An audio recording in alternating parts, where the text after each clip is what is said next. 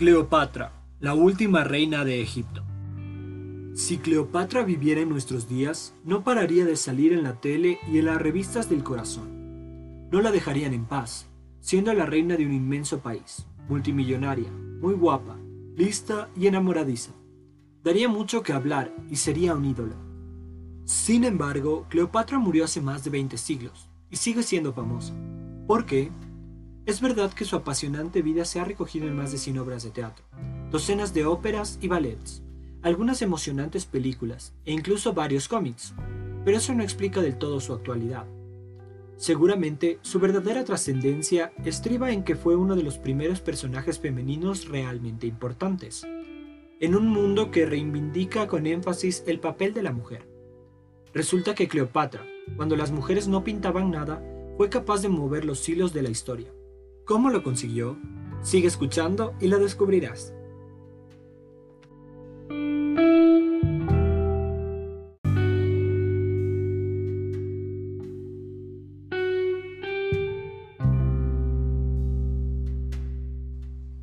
Egipto antes de Cleopatra.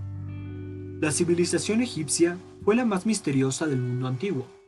Egipto, con sus pirámides, faraones, jeroglíficos y el Nilo, resulta apasionante y ha sido fuente de inspiración de innumerables mitos, leyendas y novelas. El imperio egipcio perduró nada más que 30 siglos, y Cleopatra fue la última y más famosa reina de Egipto. Egipto se encuentra al norte de África, bañado por el mar Mediterráneo.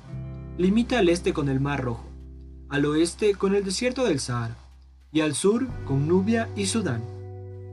¿Quiénes eran sus dioses? El pueblo egipcio era muy religioso, Creían en la vida eterna después de la muerte y adoraban a muchos dioses. Atón, el espíritu primigenio. Ra, el sol, representado por un escarabajo. Osiris, el rey de los muertos, y su mujer Isis. Anubis, que embalsamaba a los muertos. Hapi, el gran señor de los alimentos. Ator, la diosa del amor. Horus, el dios de la tierra, cuyo símbolo era el halcón. La maldición de los faraones. Para los egipcios, el faraón era un dios viviente, que les protegía del hambre, las enfermedades y todos los males. Los faraones eran enterrados con sus tesoros en las pirámides. De ahí nació la llamada maldición de los faraones. Cuando alguien perturbaba el descanso del faraón para robar sus pertenencias, los dioses se vengaban y maltrataban a los ladrones.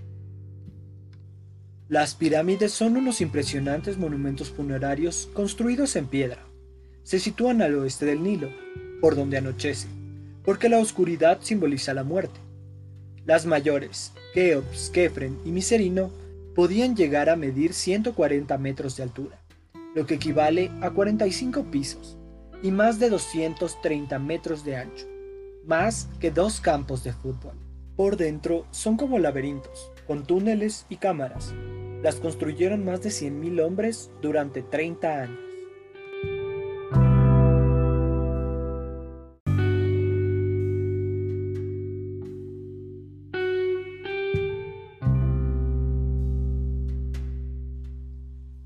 Alejandría, cuna de Cleopatra. La ciudad de Alejandría se llamaba así porque la fundó Alejandro Magno en 332 a.C. Once años después, Alejandro, el hombre más poderoso del mundo, murió por la picadura de un mosquito. Alejandría fue la capital de Egipto durante 300 años. Estaba situada en el norte de Egipto, en el delta del Nilo. Una zona bellísima. Cleopatra nació y murió en Alejandría pertenecía a la dinastía de los Ptolomeos. Pero, ¿quiénes eran los Ptolomeos? Eran una familia que procedía de Macedonia, en el norte de Grecia. Uno de los miembros llamado Ptolomeo I Soter, general del ejército de Alejandro Magno, fue nombrado faraón. Sus descendientes heredaron el título que fue pasado de padres a hijos. Alejandría era una preciosa metrópoli, de grandes avenidas y edificios de mármol tenía tres puertos de mar y era paso obligado para ir a Europa y a África. Alejandría fue el puente histórico y cultural entre grandes civilizaciones, como Grecia y Egipto. Allí se encontraban grandes maravillas como el faro de Alejandría. Este está considerado como una de las maravillas del mundo antiguo. Era una enorme torre octogonal de mármol, cristal y plomo. Medía 122 metros. Fue construida en el año 279 a.C., en la isla de Faros, y ahí el origen de la palabra faro. Se veía a 50 kilómetros de distancia. Servía de referencia a miles de barcos, gracias a un espejo gigantesco que reflejaba la luz del sol durante el día y la de una hoguera por la noche. Lo derrumbó un terremoto en el año de 1323.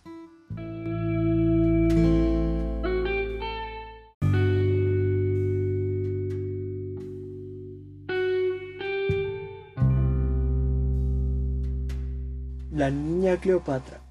Cleopatra VII Filópator, la última y más famosa reina de Egipto, nació en el 69 a.C. Gozó de una infancia principesca, rodeada de todas las comodidades y recibió una educación muy completa desde niña, siguiendo las costumbres griegas de sus antepasados. Sin embargo, Cleopatra no tuvo una infancia demasiado feliz, y eso fue debido a que en su familia no reinaba la paz.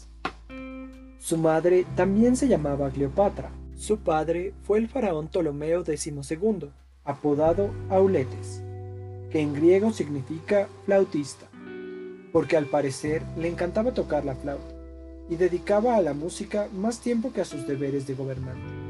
Sin embargo, no le temblaba el brazo cuando alguien le traicionaba. Prueba de ello es que mandó ejecutar a Berenice, su hija mayor, cuando conspiró contra él. Además de Berenice, Cleopatra tenía dos hermanas, Arsinoe y Trifene, y dos hermanos, Ptolomeo XIII y Ptolomeo XIV. El pequeño, con el que ella compartió el trono al principio, no se llevaba bien, porque todos ellos aspiraban al poder. Cleopatra de pequeña montaba en burro.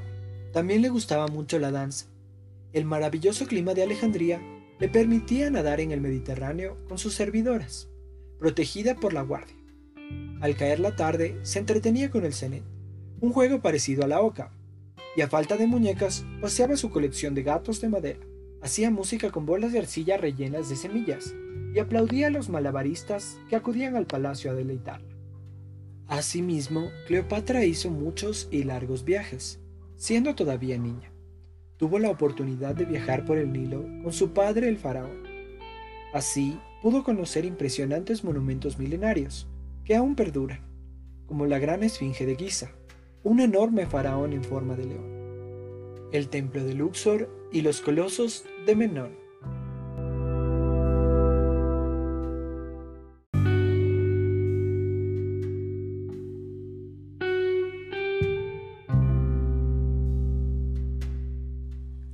La vida en el palacio.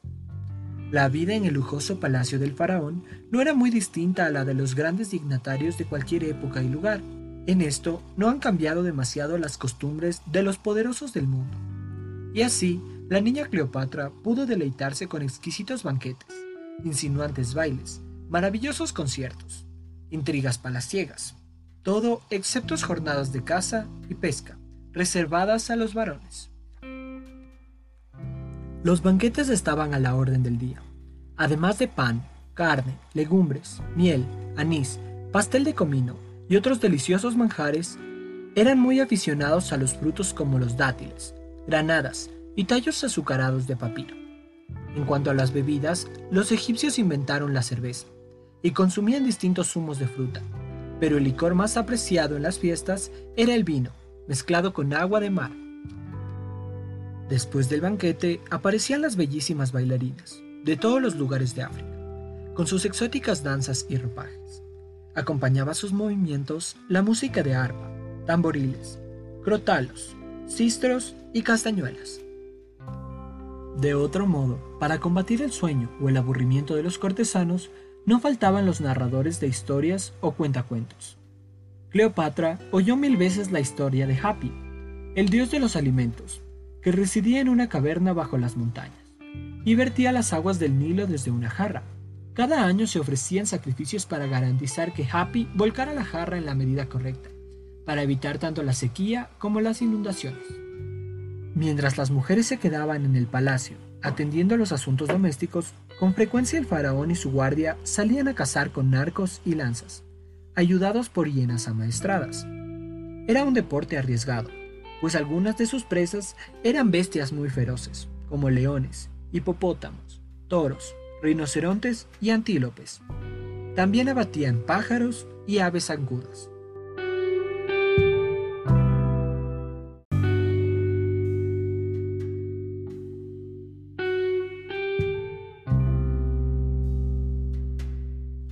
Lista guapa y rica.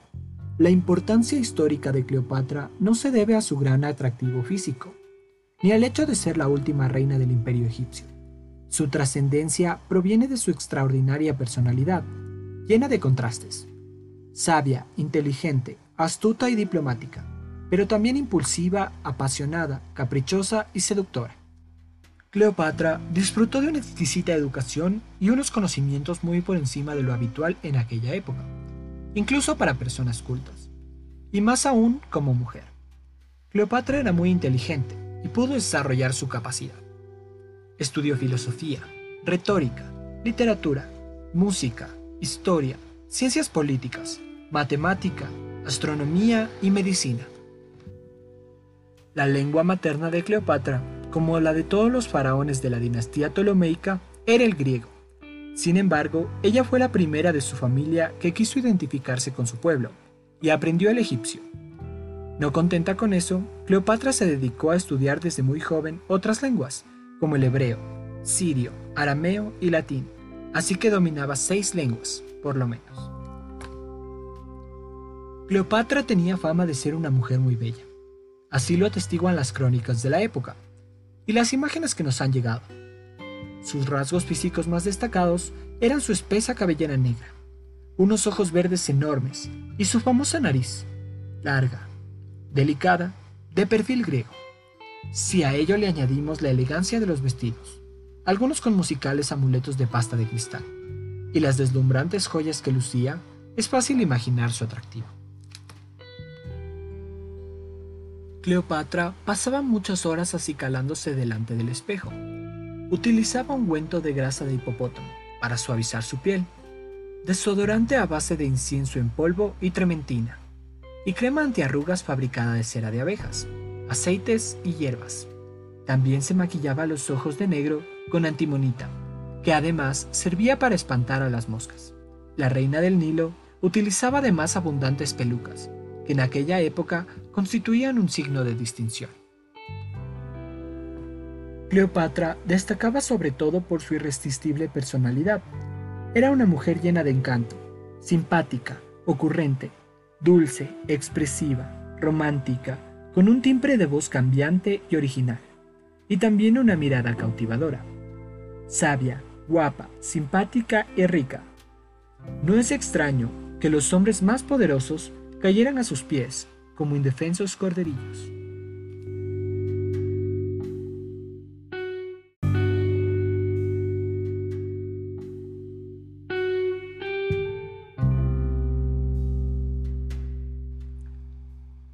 La reina joven. Ejercer el poder no es sencillo, y menos si se entiende el arte de gobernar como una forma de servir al pueblo de forma justa. Cleopatra lo experimentó muy pronto, desde que fue coronada reina, se encontró con un sinfín de dificultades. Envidias, conspiraciones, guerras, crisis económicas, imposibilidad de agradar a todos, hasta el punto en que se salvó más de una vez de milagro. Heredó el trono en el 51 a.C., cuando solo tenía 17 años. Su padre cedió el poder a Cleopatra y a su hermano Ptolomeo XIV, de 12 años.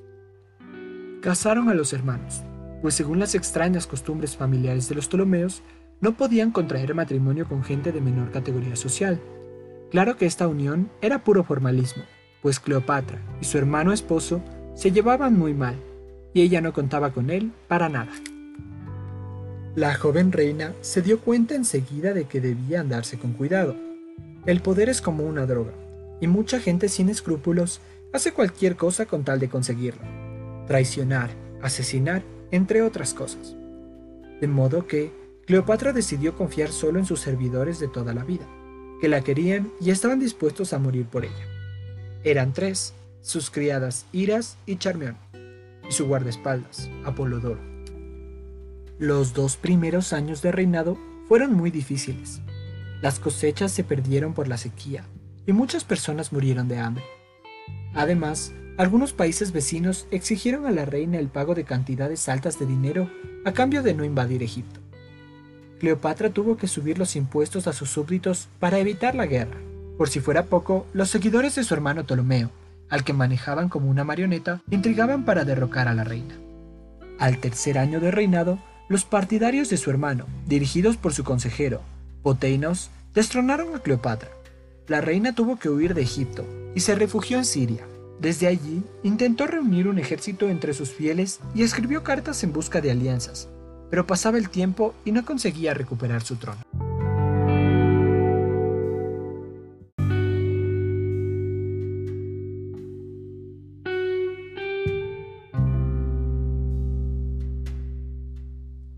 Julio César en Egipto. A veces el curso de la historia cambia por un golpe de suerte. Cleopatra la tuvo cuando llegó Julio César a Egipto, persiguiendo a Pompeyo. Gracias a Julio César, Cleopatra recuperó su trono, y a veces el curso de la historia cambia por un amor.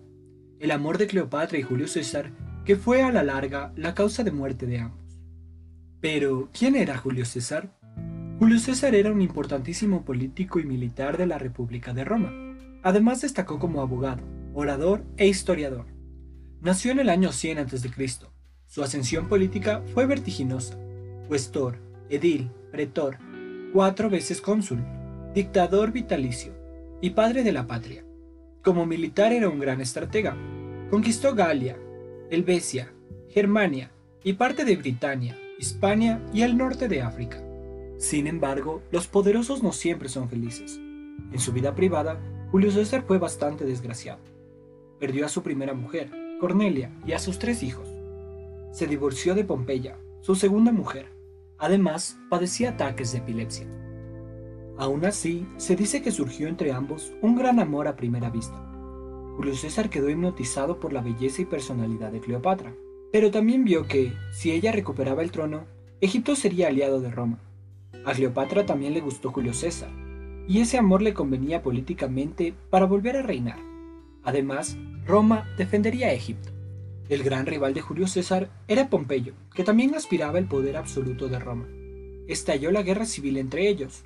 Pompeyo huyó a Egipto y Julio César fue tras él. En Alejandría, a Pompeyo le cortaron la cabeza por orden de Ptolomeo XIII. Ante esa afrenta a Roma, Julio César decidió derrocar al faraón y fue a ver a Cleopatra a Siria. Las tropas de Julio César rodearon Alejandría y tomaron la ciudad. Ptolomeo XIII murió en el combate. Cleopatra recuperó su trono y no solo eso, quedó embarazada de Julio César. El hijo de ambos podía ser el heredero de Egipto y Roma.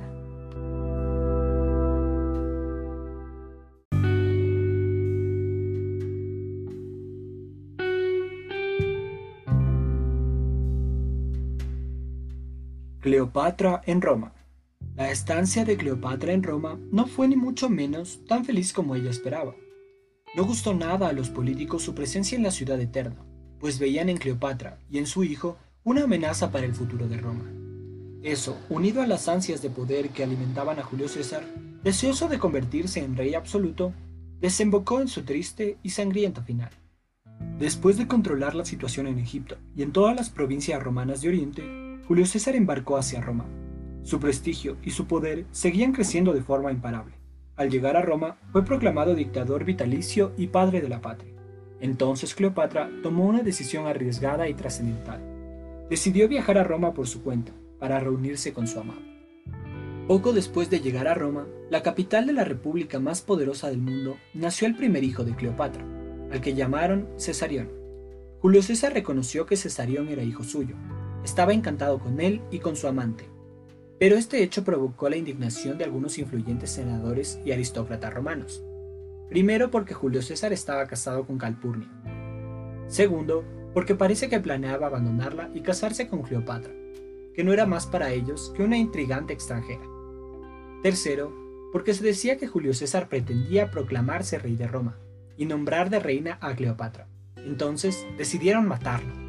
Así fue como, el 15 de marzo del año 44 a.C., Julio César fue asesinado, a puñaladas en Roma, cuando salía del Senado. Cuentan que su mujer, Calpurnia, le dijo esa mañana entre sollozos que había tenido una terrible pesadilla.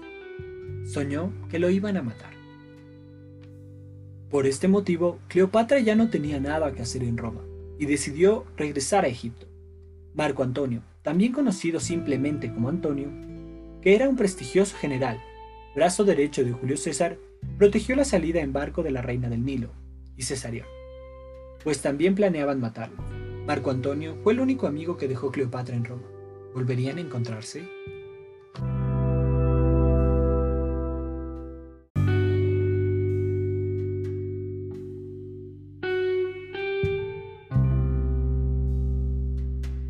Marco Antonio.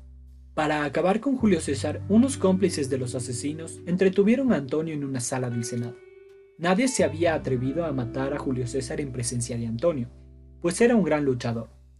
Después del asesinato de Julio César, Antonio desempeñó un importante papel en la historia de Roma y en el de Cleopatra.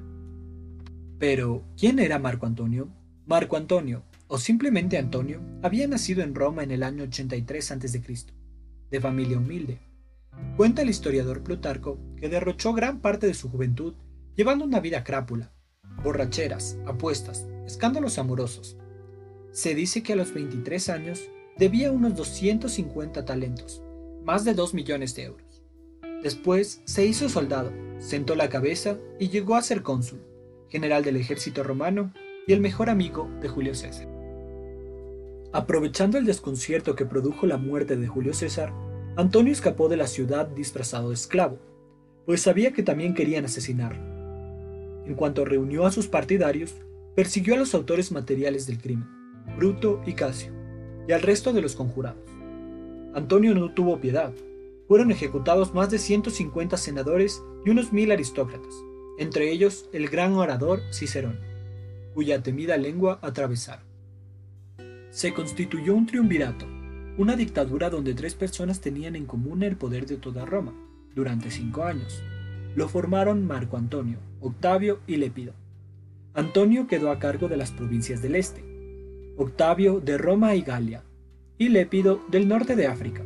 Antonio partió hacia Oriente con la idea de conquistar nuevas tierras para Roma. Como necesitaba el apoyo de Egipto, envió emisarios a Cleopatra para encontrarse con ella en Tarso. Corría el año 41 a.C. Egipto estaba al borde de la ruina por culpa de la sequía, las guerras y los faraónicos gastos de la corte. A Egipto pues le convenía ayuda de Roma, y Cleopatra era una experta en conquistar a los hombres. Además, Antonio era mujeriego, ambicioso y no demasiado inteligente. Así que la reina del Tilo dictó a su escriba una carta aceptando su invitación y Cleopatra se dirigió a Tarso en una espectacular nave movida por remos de plata. Para aquel encuentro se vistió de Afrodita, la diosa del amor.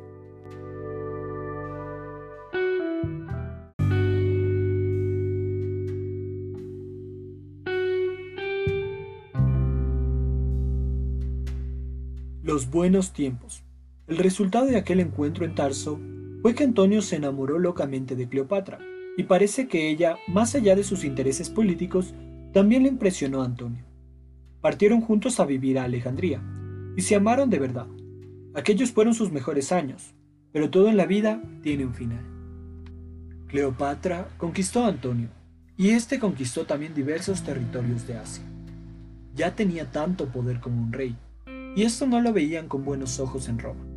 Antonio y Cleopatra se casaron en el año 39 a.C a pesar de que Antonio estaba casado ya con la hermana de Octavio, el hombre fuerte de Roma. Esa boda era una afrenta a los Octavios y a toda Roma. Antonio y Cleopatra tuvieron tres hijos. Helios, al que nombraron rey de Armenia, cuando contaba solo con seis años. Selena, su hermana gemela, a la que también con seis años hicieron reina de Cirenaica y Creta. Y Filadelfo, el hijo pequeño, rey de Asia Menor a los dos años. Cesarión, el hijo de Julio César y Cleopatra, que ya tenía 13 años, fue proclamado rey de reyes. Además, Cleopatra fue coronada como madre de reyes durante una ceremonia impresionante. Esos nombramientos sacaron de quicio a Octavio. ¿Quién se creía Antonio que era para nombrar a sus hijos reyes de territorios de Roma? Y más aún, le preocupaba que Cisarión fuera considerado el heredero legítimo de Julio César. Sin embargo, lo que acabó con su paciencia fue que Antonio se divorcia de su hermana, Octavia. En el año 32 a.C., Octavio sublevó al pueblo romano contra Antonio y declaró la guerra a Egipto. Ambos bandos se prepararon para la guerra. Octavio se dirigió por el Mediterráneo hacia Egipto con sus poderosas legiones, y las tropas de Antonio y Cleopatra se prepararon para la lucha tanto por tierra como por mar. El norte de África y el sur de Europa se poblaron de soldados armados hasta los dientes con arcos, flechas, lanzas, hachas, espadas y dagas. Avanzaban al encuentro del enemigo a pie o en carro, en barco o a caballo, con elefantes e incluso camellos.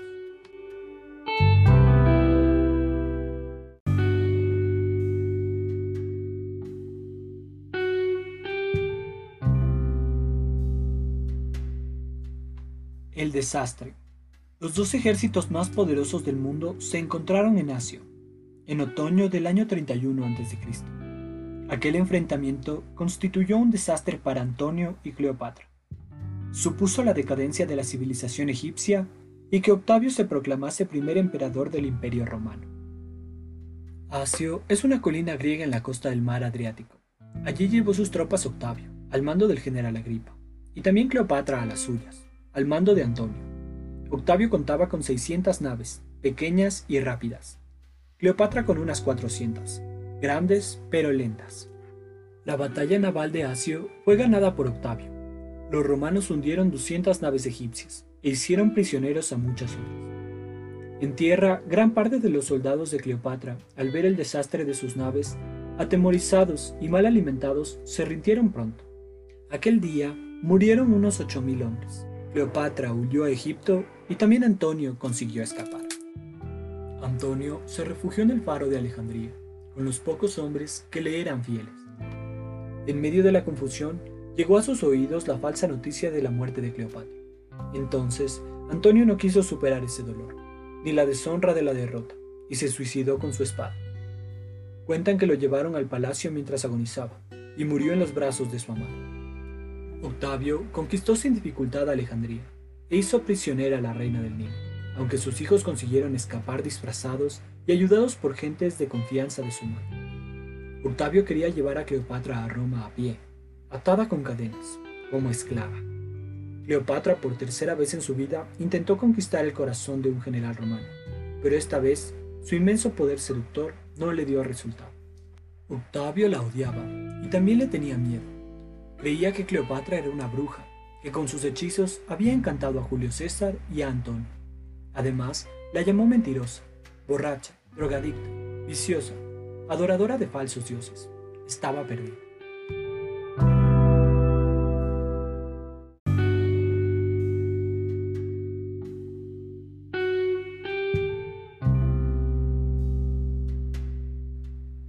El fin.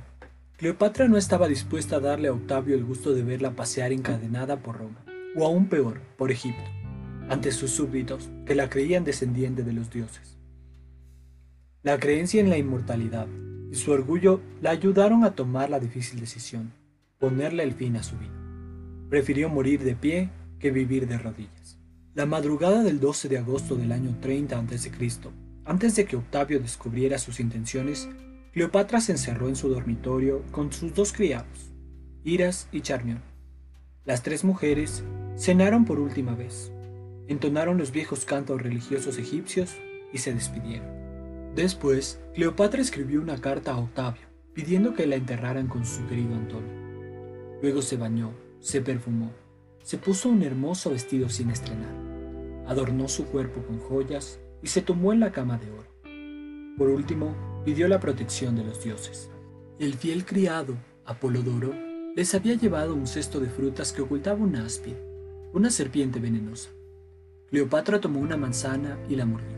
Después cerró los ojos, esperando la mortal mordedura. Su gesto se crispó por el dolor, pero enseguida se relajó y poco a poco dejó de sentir su cuerpo. Luego, nada. Tenía 39 años. Irás y Charmión la prepararon para el viaje a la inmortalidad. La embalsamaron con hierbas aromáticas, le abrieron la boca para que respirara y comiera en la otra vida, y la envolvieron en vendas. Según las creencias egipcias, la momificación sirve para contrarrestar la muerte. Cleopatra debía rendir cuentas a Osiris, el dios de los muertos, antes de entrar al paraíso. Octavio respetó la última voluntad de la reina del Nilo y dispuso que la enterraran junto a Antonio. Sin embargo, no respetó la vida de Cesarión, ya que fue traicionado por Rodón, su tutor en la huida. Si el hijo de Julio César seguía vivo, podría peligrar su título de emperador, pensaba Octavio. Cuando murió Cleopatra, la última reina de Egipto, el país quedó bajo el gobierno de Roma, lo que supuso su larga decadencia. Egipto se convirtió en una simple provincia, de la que el imperio romano obtenía alimentos.